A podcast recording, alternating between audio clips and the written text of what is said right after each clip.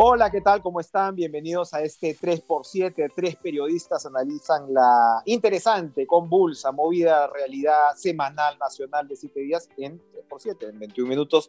Valerio Vázquez de Velasco, Carlos Paredes, soy Enrique Chávez y les damos la bienvenida a una semana que, como todas las que vamos viviendo, amigos, eh, es realmente una montaña rusa. Hemos, eh, para empezar, atravesado ¿no? Eh, la reaparición o de alguna manera el segundo debut, podríamos decir, de Karelim López, la aspirante a colaboradora eficaz que ha intervenido ya directamente ante el Congreso y ha sido sumamente eh, severa, crítica con el papel que le compete al presidente Pedro Castillo, a quien ha reiterado, ha señalado como cabecilla de una organización criminal. No hay que olvidarlo, yo me gusta siempre insistir este tema, en el Ministerio de Transportes y Comunicaciones. Por cierto, pequeño cherry en la revista impresa de esta semana, recordamos que una de las empresas chinas que ella ha señalado sigue ganando licitaciones, en este caso una licitación de más de 70 millones de soles con sus socios eh, peruanos, con los Aguilar Quispe, entonces, eso sigue en marcha y evidentemente es un eslabón importante de lo que ella está describiendo con el papel de los sobrinos, con el papel, por supuesto, de Bruno Pacheco, a quien ha defendido, con el papel del, del exministro Juan Silva. Es también muy explícita para referirse a ello, pero bueno, chocó con los congresistas que yo creo en realidad, esa es mi humilde opinión, congresistas sobre todo de Acción Popular, de Perú Libre, pero los niños o quienes eh, de alguna manera están cerca de estos niños, tratando de que ella pise el palito, ¿no? tratando de que hable más de la cuenta y eh, las piezas de información que están siendo corroboradas para evaluar y confirmar su colaboración eficaz sean reveladas antes de tiempo y ella pierda esa posibilidad, esa condición. Fue bastante eh, clara esa intención. Vamos a comenzar por Carlos, ¿qué les parece? No sé cómo evaluaste tú ello y cómo ves cómo ven el papel eh, que puede tener Karelín López en los próximos días y las próximas semanas con respecto al presidente Pedro Castillo, para empezar. Sí, he conversado con eh, fuentes directamente cercanas a la defensa de Karelín López y ella junto a sus abogados han tomado la decisión de salir a defender su versión a los medios de comunicación. Así que este fin de semana, concretamente el domingo, aparecerá una entrevista eh, inextensa en un importante diario de circulación nacional, una entrevista además que viene acompañada de un testimonio grabado en video, y en un programa de la noche va a estar en vivo eh, defendiendo su versión. Claro, ella tiene un impedimento que es no revelar las cosas que le ha contado a la fiscal que lleva su colaboración eficaz, que es eh, la fiscal Luz Taquire, ¿no? Sin embargo, está investigada por otros dos fiscales más. Uno es el fiscal Marco Guamán, del sistema anticorrupción. Eh, es el fiscal que no incautó los 20 mil dólares en el baño de Bruno Pacheco, ¿no? Que depende del fiscal eh, que es coordinador de eh, las fiscalías anticorrupción, Marco Tello, y ahí hay dudas, no solo de Karen López, sino también de su propia defensa, lo han dicho públicamente. Eh, así que vamos a tener Karelín defendiendo su posición este fin de semana y las veces que sean necesarias, me dicen en fuentes de defensa de Karen López, porque además el primer Aníbal López ha salido a defenderla utilizando, Aníbal Torres, perdón, ha salido a defender o a contradecirla eh, usando estas sesiones del gabinete ministerial en el interior del país. Y me da la impresión que ella también va a salir a refutar de este encuentro que eh, el Premier dice fue fortuito en la calle con Bruno Pacheco. Vamos a ver qué detalles hay sobre eso. Eh, pero sin duda, el otro abogado de Bruno Pacheco, el el abogado William Paco eh, Castillo ha dicho que él ha escuchado un audio grabado precisamente por Bruno Pacheco en una conversación explícita con el presidente de la República y que según su entender jurídico sería un escándalo y sería el detonante que la oposición eh, busca en el Congreso, ¿no? Vamos a ver qué dice Karen López respecto a estos audios en las entrevistas que va a dar este fin de semana. ¿no? El, detonante, Valerie, el detonante, eh, ¿tú crees que el detonante está por llegar? ¿Tú crees que las expectativas se han sobredimensionado? ¿O piensas que eh, Karen López eh, está tratando de no pisar huevos? Bueno, es que yo creo que está en una situación bien complicada, ¿no? Eh, lo primero que se cuestiona alrededor de Carolina López es que no está presentando pruebas, que está diciendo cosas tan graves como que el presidente es cabecilla de una banda criminal y lo dice ante el Congreso de la República y evidentemente hay rechazo dentro del Congreso, la gente cercana, por supuesto, al presidente eh, directamente pero libre, pero al final de cuentas es cierto que quedan esas palabras eh, en su boca y hasta ahora las pruebas no las puede dar a conocer. Si bien la Fiscalía ha abierto esta investigación y se está estudiando el caso y ahora vamos a tener estas declaraciones y de alguna manera más eh, cercanía a todo lo que ella está explicando. El tema es que en la medida en que la gente no vea pruebas, se puede seguir diciendo, ah, es solamente el dicho de una mujer que está buscando también su parte, porque al final es la lobista. No, pero yo creo que la prensa de investigación ha corroborado gran parte de sus dichos, ¿no? Por ejemplo, cuando se indica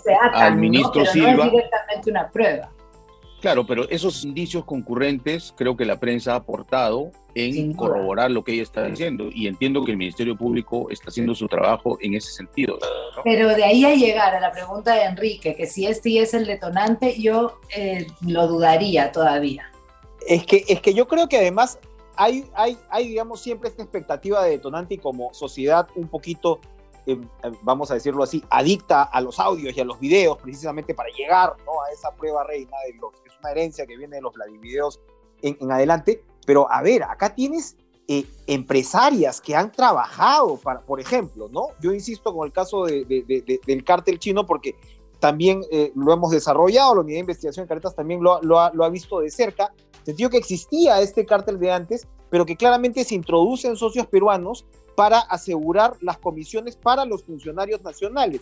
Y han salido incluso empresarias que han trabajado para, para, para, que han contratado con estas empresas. Hay una en particular, ¿no? Que declaró con pelos y señales lo que Carelima un poquito también ya había señalado. Entonces, claro, hay, un, hay una especie de ansiedad por el detonante, pero hay también, y con esto termino, Yo una suerte con de rompecabezas, una suerte de rompecabezas que hay que ver con un poquito más de calma y de paciencia, Carlos, ¿no crees? Yo creo además que esa expectativa es completamente dañina, ¿no? Es como la cantidad de veces que se ha dicho se va a vacar a Pedro Castillo. Pues termina siendo claro. Eh, contraproducente para, para, lo que sí realmente está confirmado que es un tema de incapacidad y de denuncias y cuestionamientos en torno a él. Entonces, yo sí creo que hay que ser prudente en ese sentido, porque lo que se tiene que hacer es actuar sobre lo que realmente termina estando probado, ¿no? Ya estamos llenos, además de presos con prisión preventiva y con sentencia por llegar que nunca llega. Prueba reina, ¿no? Con Fujimori los Vladivideos fueron contundentes, desde el primero, el Curi Montesinos. Con Vizcarra también, el audio de Karen Roca fue determinante y si existiese este audio de Bruno Pacheco, creo que sería la prueba reina que esperamos, ¿no? O que espera un, sector recalcitrante también del Congreso. Ahora, eh, hemos vivido una situación eh, opuesta a esta, donde estamos efectivamente viendo, viendo en qué momento, en qué momento, ¿no? Aparece eh, el botón rojo, y por el otro lado hemos tenido una vacancia del alcalde de Lima en buena parte inesperada. O sea, sabíamos de, de este pedido de vacancia. Yo pude entrevistarlo a él hace algunos meses, en octubre, cuando ingresa este pedido, y en ese momento, por ejemplo, me explica que efectivamente lo habían invitado a CEDAPAL en la coyuntura de la niego a ser parte del directorio y dadas las circunstancias había aceptado y luego cuando, en fin, al parecer cae en cuenta del error, devuelve estas, estas dietas. Más allá de las opiniones sobre la gestión del alcalde, lo que a mí sí me ha llamado muchísimo la atención es que las causales de vacancia, ninguna de las, eh, eh, de las causales explícitas en la ley orgánica de municipalidades sea esta. Esta es la número 10, donde dice algunos impedimentos que puedan estar en la ley de elecciones municipales, es decir, algunos impedimentos que te priven a ti de ser autoridad ¿no? Se reproducen para esto. Entonces, obviamente, no puede ser autoridad quien no haya renunciado por lo menos seis meses antes a una empresa del Estado siendo presidente o siendo parte del, directorio. Y eso en realidad es lo que ha pasado con, con una persona que ha presentado esta, esta moción de vacancia que fue rechazada por eh, el Consejo Municipal y que luego el Jurado Nacional de Elecciones ha aceptado, en mi punto de vista, ahí sí, no sé si con un sentido de proporcionalidad y de sentido común. Cuando uno ve precisamente que en los gobiernos regionales, municipales, te vacan y siempre está esperando el teniente alcalde, ¿no? O el segundo al mando, y es una suerte de danza de puñales, pareciera que acá, en todo caso, también, así como se ha impuesto en el gobierno nacional un estilo regional, se va imponiendo también la forma de sacar a las autoridades. A mí sí me preocupa, insisto, más allá de la, del error de Muñoz de no meter presión en los días previos, impresionante como error político y otros errores más. Luego acusó al Jurado Nacional de Elecciones de corrupción, se ha retrocedido sobre eso, presentó unos audios que se quedaron evidentemente a mitad del camino, pero lo que me ha impresionado es el fondo de la situación. ¿Cómo va a un alcalde de una ciudad de 12 millones de habitantes con esa relativa facilidad, ¿vale? De un plumazo. Pero yo sí me quedaría un poco en las formas de, Muñoz al salir a defenderse. Yo creo que ha sido mm, muy triste su defensa, eh, más allá de la importancia que tenga eh, la decisión del Jurado Nacional de Elecciones y el análisis que se tiene que hacer a fondo de por qué ha ocurrido y cómo ha ocurrido, su defensa con dos audios que no tienen ninguna fuerza, con acusaciones a, disparar sin ningún, eh, ningún cuidado, ¿no? Ha hablado del gobierno, del presidente, eh, ha, señalado a todos. Yo creo que sus años en, la política como alcalde deberían haberle servido también como experiencia para poder reaccionar ante una situación tal vez injusta como esta, pero de otra forma, ¿no? Esos audios grabados el mismo día de la vacancia, grabados por él, tratando de buscar una, una verdad que ya estaba consumada. Yo creo que realmente su defensa ha sido, ha sido muy mala y seguramente no ha tenido ni siquiera un asesor, ¿no? Y yo creo que también contradictoria, ¿no? Porque en un primer momento habló de un brazo largo del Ejecutivo interfiriendo o manipulando al Jurado Nacional de Elecciones para que lo vaquen, porque decía que era muy incómodo al régimen. Y unas horas después presenta unos audios insinuando corrupción. Entonces, no sé si es intromisión política o corrupción dura y cruda, ¿no? Ha sido coherente. Eh, ambas cosas eh, no son compatibles. Alcalde tenía doble sombrero, ¿no? O doble gorro, para decirle. Alcalde metropolitano y gobernador de Lima metropolitana. Y por lo tanto, en esa doble función no se le puede evaluar como un simple alcalde eh, provincial. Y la ley diferencia ambos estatus. Y además porque eh, creo yo que abre una puerta oscura, porque hoy se reclama también que a igual derecho, igual razón, entonces empecemos a evaluar el caso de la vicepresidenta Dina Boluarte, porque ella, como funcionaria de la RENIEC, no renunció siendo parte del sistema electoral. Y la ley habla de esa eh, incompatibilidad, ¿no? Eh, si eres funcionario de OMPE, de RENIEC o del Jurado Nacional de Elecciones, también tendrías que haber renunciado antes de postularte, ¿no?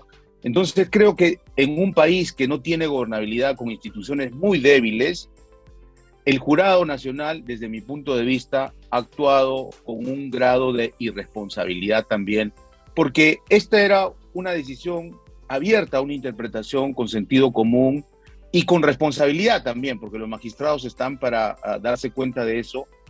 Y sí creo que eh, de los cinco miembros del jurado, Tres son nuevos, no han estado en el proceso del año pasado y por lo tanto también se equivoca el alcalde Muñoz en tildarlos y eh, pasarles el pasivo de todo lo que se dijo en las elecciones del año pasado, ¿no?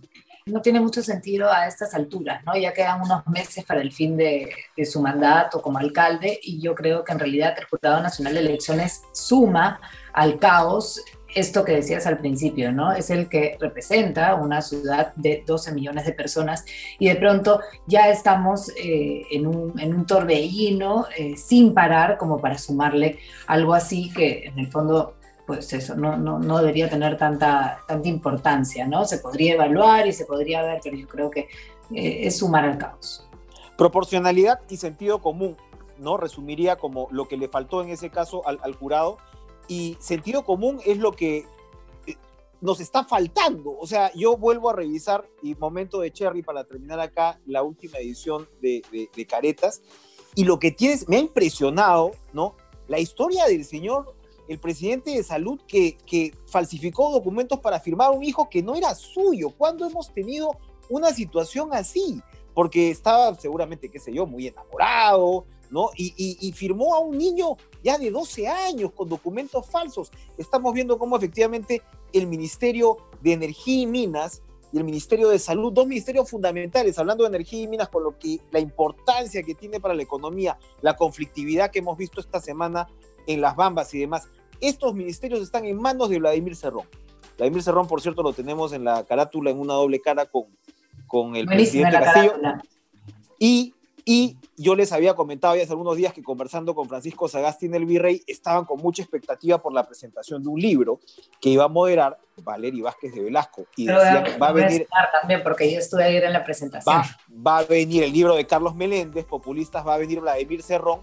Y esto en realidad no llegó a ir, pero fue una tremenda, un pandemonio, por lo que hemos visto, Valerie, queríamos conocer eh, tu impresión.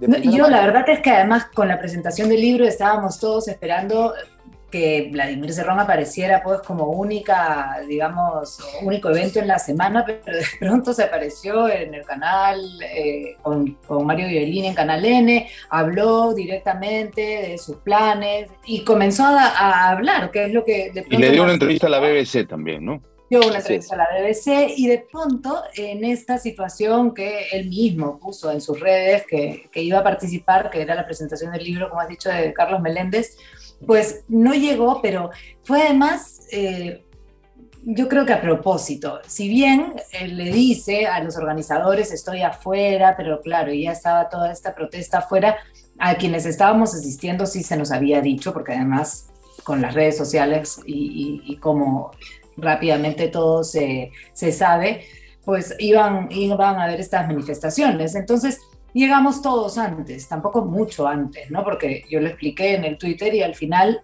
a las cinco y media salimos caminando y llegamos con total calma, no había nadie, podía Vladimir Cerrón, si hubiera querido asistir, eh, haber llegado también a las seis, seis y cuarto, donde no había nadie. Acá el lío comenzó a puertas abiertas hasta, estuvo a puertas, con puertas abiertas hasta las seis y cuarenta más o menos, y luego se, se, inició este, esta, esta marcha, esta protesta que efectivamente fue violenta hacia el final, y la policía no detiene a nadie. También hay que decir eso, la resistencia o el grupo que haya sido, pues no tuvo ningún problema de, seguir protestando sin parar y acosar a gente hacia el final. Pero Vladimir Cerrón no entró porque dos, no dos, dos, dos, reflexiones, Carlos, sencillamente para, para terminar. Vladimir Cerrón, eh, eh, que es un objeto de estudio tuyo también, eh, empoderado, envalentonado, de un lado claramente, como dice Valery, seleccionando y dosificando ¿no? sus propias apariciones y provocaciones, pero por otro lado, este, este, este juego de eh, violencia, ¿no? de radicalismo que yo insisto, desanima, desanima a buena parte de la ciudadanía a manifestarse como debería y de alguna manera a eh, buscar ¿no? una, una salida un poco más ordenada. ¿Qué opinas, Carlos? Yo creo que es un error craso de la oposición recalcitrante de victimizar a Cerrón, ¿no? Y lo que muestran es una intolerancia eh, a la hora de combatir una ideología dura, no, no blanda, ¿no? El marxismo, con ideas también, ¿no? Hacer política en el buen sentido de la palabra y no se combate con intolerancia, con manifestaciones altisonantes y agresivas, porque hay que decir que en algún momento se tornó en una manifestación muy agresiva. Y lo que no todavía logro entender es estos proyectos de ley presentados por Digna Calle y por Pasión Dávila, ¿no? Para que se vayan todos. Eh, que se vayan todos, recortar el mandato presidencial y del Congreso a dos años, eh, aunque ya algunas firmas se han retirado, lo ha, anunciado el hermano de Cerrón esta mañana o ayer viernes, eh, pero si esto avanzase, por ejemplo, me parece una salida viable que puede estudiarse de manera este, detenida y sin apasionamientos en el Congreso, porque lo que queda claro es que el gran porcentaje de peruanos, y sobre todo los peruanos que están sufriendo más con esta ingobernabilidad de nueve meses, eh, están pidiendo eso, que se vayan todos y que exista un camino democrático, constitucional, viable de poder hacer este recambio en el gobierno y en general en los poderes ejecutivo y legislativo, ¿no? Vamos a ver si se van todos, pero nosotros nos vamos ya porque 3 por 7, 21 minutos. Muchas gracias a todos por acompañarnos. Eh, Valeria Vázquez de Velasco, Carlos Paredes, Enrique Chávez. Nos reencontramos entonces la otra semana. Nos vemos el próximo sábado. Adiós.